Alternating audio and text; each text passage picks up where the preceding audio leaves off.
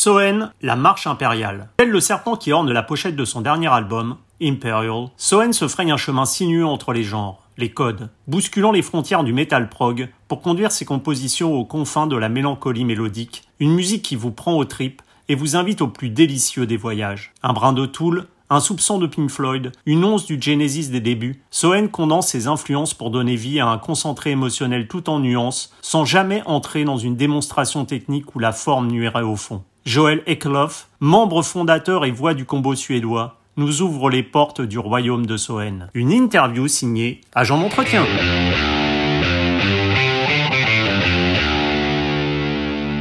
Joel Ekelof, hello. Hello. So it seems that uh, this dramatic pandemic crisis has been uh, a kind of a great inspiration for you.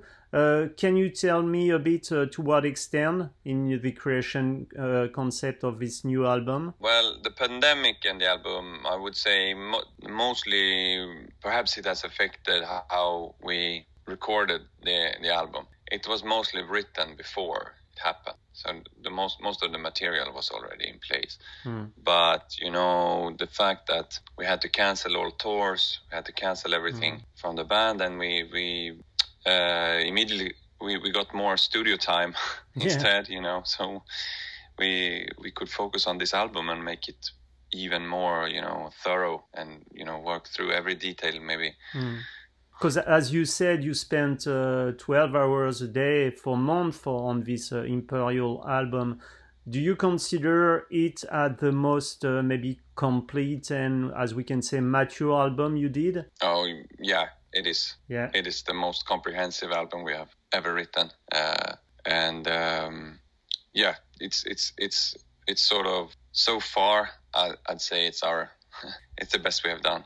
Uh, so And- which which feels very good. And and the cover of this Imperial album is quite oppressive, you know, with his long snake, black and re- like ready to bite. Can we say that is this a kind of uh, analogy of the oppressive situation we are dealing with, or what, what was the precise message that you wanted to send with this cover? That's that's you know if you mean oppressive as sort of um, as, as, hierarchic as, as sort of a symbol of power. Yeah. uh, then I could agree with you. You know yes it is I mean it's you know the title imperial the the um, minimalistic expression on, on the album it's very you know uh, it's almost like a, a as, as a symbol for for something you know for for a uh, it's a symbol for power basically. So uh, in that sense yeah absolutely and all your covers are full of symbols from the first album. But this imperial album is like full of uh, darkness frustration but also reflection and hope in a, in, in a certain way. Is music a kind of uh, introspection within yourself? It might have been you know in the on the first albums. Um, cognitive tellurian might have been a bit more you know going on an inner journey introspective you know uh, but i'd say with with time and with years we have been more outwards looking. And this album is even more uh, you know talking about the community as a whole and your role you know in that. And and uh, and it's it's it's a lot of um, we're talking more about us as a group and us as you know as a community. So so uh, I- I think that that has been more something that we have been more interested in doing lately It's- you know uh, bringing people in and, and, and talk about these things that is important in around us you know in society that we need to do something about yeah it's more your vision of the society and the vision of the world and the previous album as you were saying that was like some kind of introspection Yes, because you know, even though that's also an interesting part, but but it is an interesting part. But I, but also I think that um, uh, in I think we got a bit tired of this inner whining, Mm, if you know what I mean. mm. Uh, that you know that you're supposed to just you know lie down in your own uh, uh, dwelling and just uh, be depressed. I think it's more about that you take this these these things around you that that is uh, that is that is clearly wrong and you know Mm. things that are clearly disturbing you and others and really try to change it instead and be uh, be a be a cons- constructive force trying to to be so that's that's something I I'd say we always bring in nowadays. You know, this this sort of positive, optimistic sense of you know that there is sort of that if something is wrong, then you can do something about it. There's always a chance that you can get a better world or you can get a better life or you know that so so it's it's it's a little bit more positive in that sense but uh, as you were saying it seems to be complicated right now to see a better world or and the first single of imperial antagonist is like some kind of perfect reflection of what our society has become. So as it is said in the lyrics uh, so let uh, anger be the voice that speaks. Is it a clearly message? I mean in in a sense like that you that if you think something is wrong if you think uh, that you are uh, you know exposed to oppression then then do something about it you know? Mm. be be uh, don't be passive. Yeah fight against oppression. And you know it's it's some, something maybe in this pandemic situation you know in western europe it's something that we might have not seen much of, of uh, you know we take a lot of things for granted here. Mm. uh, you know freedom of speech democracy you know um, you know uh, we can go out and we can demonstrate and you know nothing will happen you know there will be no consequences and um, maybe we realize now that that you know this this is things we cannot take for granted it's it's something that you have to fight for. Mm.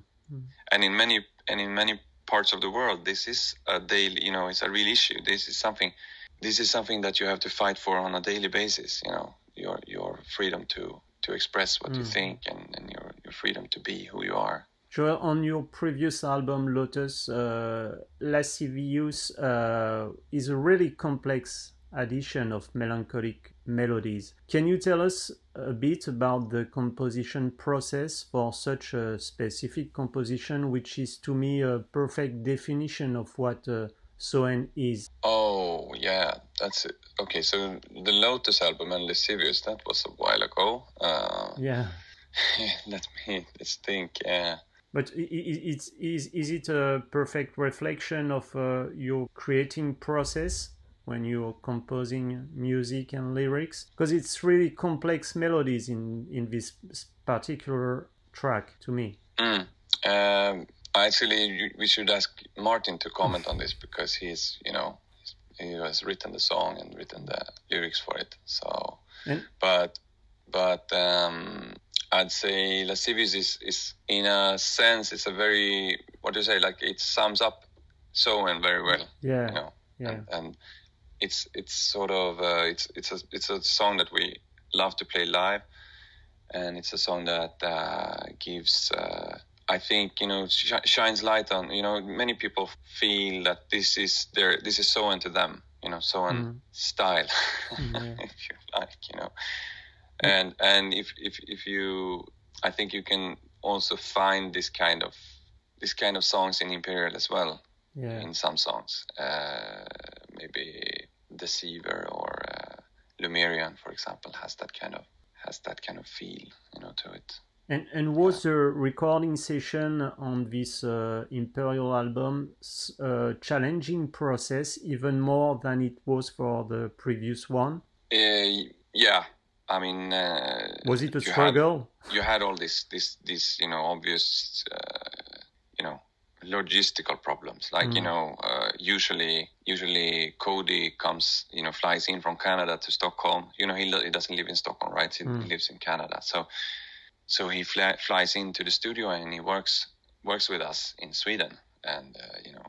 Where, where he's laying down the tracks, and this time he had to find a studio in uh, in Canada instead. Same thing with the bass player uh, Zlatoyar, who is uh, uh, in Ukraine. He, he was not able to travel as well, so he had to do it in studio. So you know, in a sense, yeah, you had to do some some more uh, coordination on this album. Mm. So perhaps it was good that we also had some more time to to work on it in that sense. And, and some say that your music is a kind of a, of a bridge between uh, Tool and Pink, the Pink Floyd does it fit with your musical influences? Maybe, yeah. I, it's uh, uh, I, I I can't hear much Tool nowadays. I you know I I might say that if you listen to the first album, it, Mm. it, it had more resemblance, I think. Mm. Pink Floyd, yeah, sure. Pink Floyd, you know, it's it's. I think um, I think what we do is, we, you know, we're progressive metal, but, but we are, we Yeah. are we are. Um, I think what we want to do is combining the, the classic prog music Yeah. uh, that Pink Floyd did and Genesis did, you know, the old Genesis Mm. And Jethro Tull and you know King Crimson, you know those kinds of bands, and then also bring in. I think that we are actually more metal than prog. Actually, we're a metal band nowadays. You know, uh, so we bring in elements of, of, of traditional metal uh, and into into our music. Not so much. Uh, I don't think we cater that much to the new, what you say, the branch. You know, the Dream Theater branch. You know, Mm, where you're mm. more. Uh, where you play more technical oriented uh, uh, progressive music that is sort of um, uh, aimed to impress where you know where, where you actually know, want to impress with your instrument. I don't think i think we're going much more into a message and and also for song structures Okay. a little bit more than like you know like the old prog bands did You know, your video uh, of Martyrs, which features drag, drag queen, caused a bit of a controversy on your Facebook page. Uh, is our society too narrow minded, or do you just think that on social networks, haters are just m- much more talkative than others? I think it's uh, to us, you know, when you when we did Martyrs, um, we just thought it would be ni- would be cool to have, you know, I think I don't remember if it was the the director that Mm. wanted to put drag artists into the video, and we were like, yeah, cool, right? That's that's gonna, you know, we like that, you know. I I I, I was a big uh, fan of Faith No More, you know, that classic old video for Easy, for example. You know, I, I like that kind of style. So I, I don't know. Um, that wasn't so big for us. It was not like a political statement that we did or Mm. anything. But people are reading in so much into this stuff nowadays, and that that is because because everything is so polarized. So you know, everything you do, you know, has some kind of uh, you know, people are reading in so much into it. You know that that you are that you ha- obviously have this kind of political views and you're thinking this and that and that, blah, blah. you know um, that's a sign of the times For your first album, you try to have an ala- analogic approach of your, the recording process because, as you said in an interview, perfection is boring. How did you work on this uh, Imperial album? Was it uh, some kind of more digital things? yeah i think more just very um, agnostic to technology you know just Yeah. uh, we use anything that we think sounds great Mhm. so we just we, we just listen to our senses and our ears uh, uh, and because I, I think we've we we did that as an experiment especially, especially on Lykaia you know we tried uh, Mm. uh, we had we had a set of rules that we were following you know to to create a certain sound or a certain you know but but, but I think that it it was mainly just limiting us that's like in in in hindsight it's, I'd say that the best thing is just to be confident in that you that that what you hear is good and then you know doesn't matter what it is you know what kind of technology you use Mm. or if it's digital or analog or you know uh, all these rules you know Mm. that you know just Follow your instinct much more than rules. yeah you know you know that it, it's it's sort of like that's a when when you a musician meets a producer you know it, it's sometimes uh, you know as musician you're you're you're born to always be creative and you know just twist and turn everything everything you do. And some producers can be a bit more um, you know they they they have trained and they know that you know you're supposed to do this and you can't do that and that's going to be wrong if you do this and uh, you know but as a musician you just want to uh, explore everything Wasn't it so frustrating not to know if you were going to be able to play live this album or not because we are not knowing what's going to be the situation in Mm. uh, in two or three months?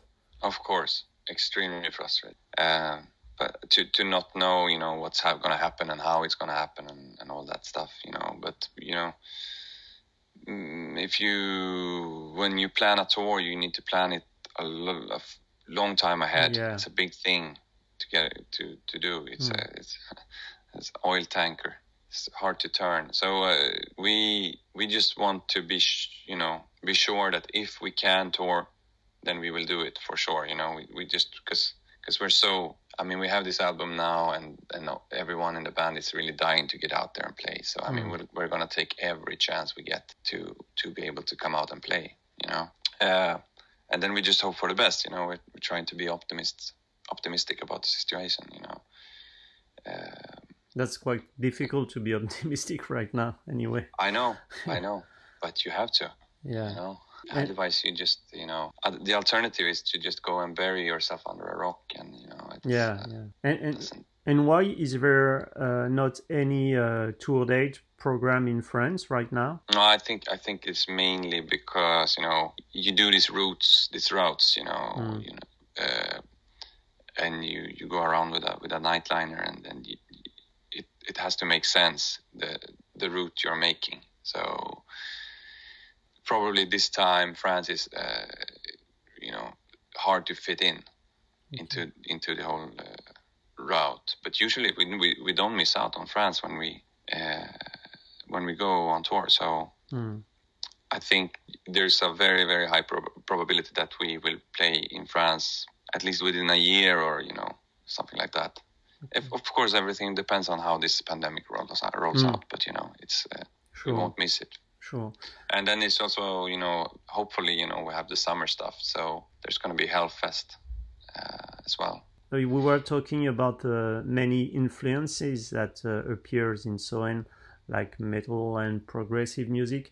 What what would be? That's a kind of difficult question, but what would be your top three albums, the one that influenced you from the very beginning as a musician? It's so that's oh that's a big question. It's Yeah. hard. Uh, I'd say that uh, Alice in Chains' "Dirt" was Yeah. a very very important album for me because you know that that was when I was a young teenager. You know, and uh, 12, 13 years old. So you know, that age when you when you start to create your own identity. You know, Hmm. uh, you know, I because because my dad he was the one who, who showed me all the prog rock you know he played all the albums at home so I, I was born with those but but when Alice in Chains came out that the, you know that was one of the first bands uh, that that was my band you know Hmm. that, that my dad didn't show me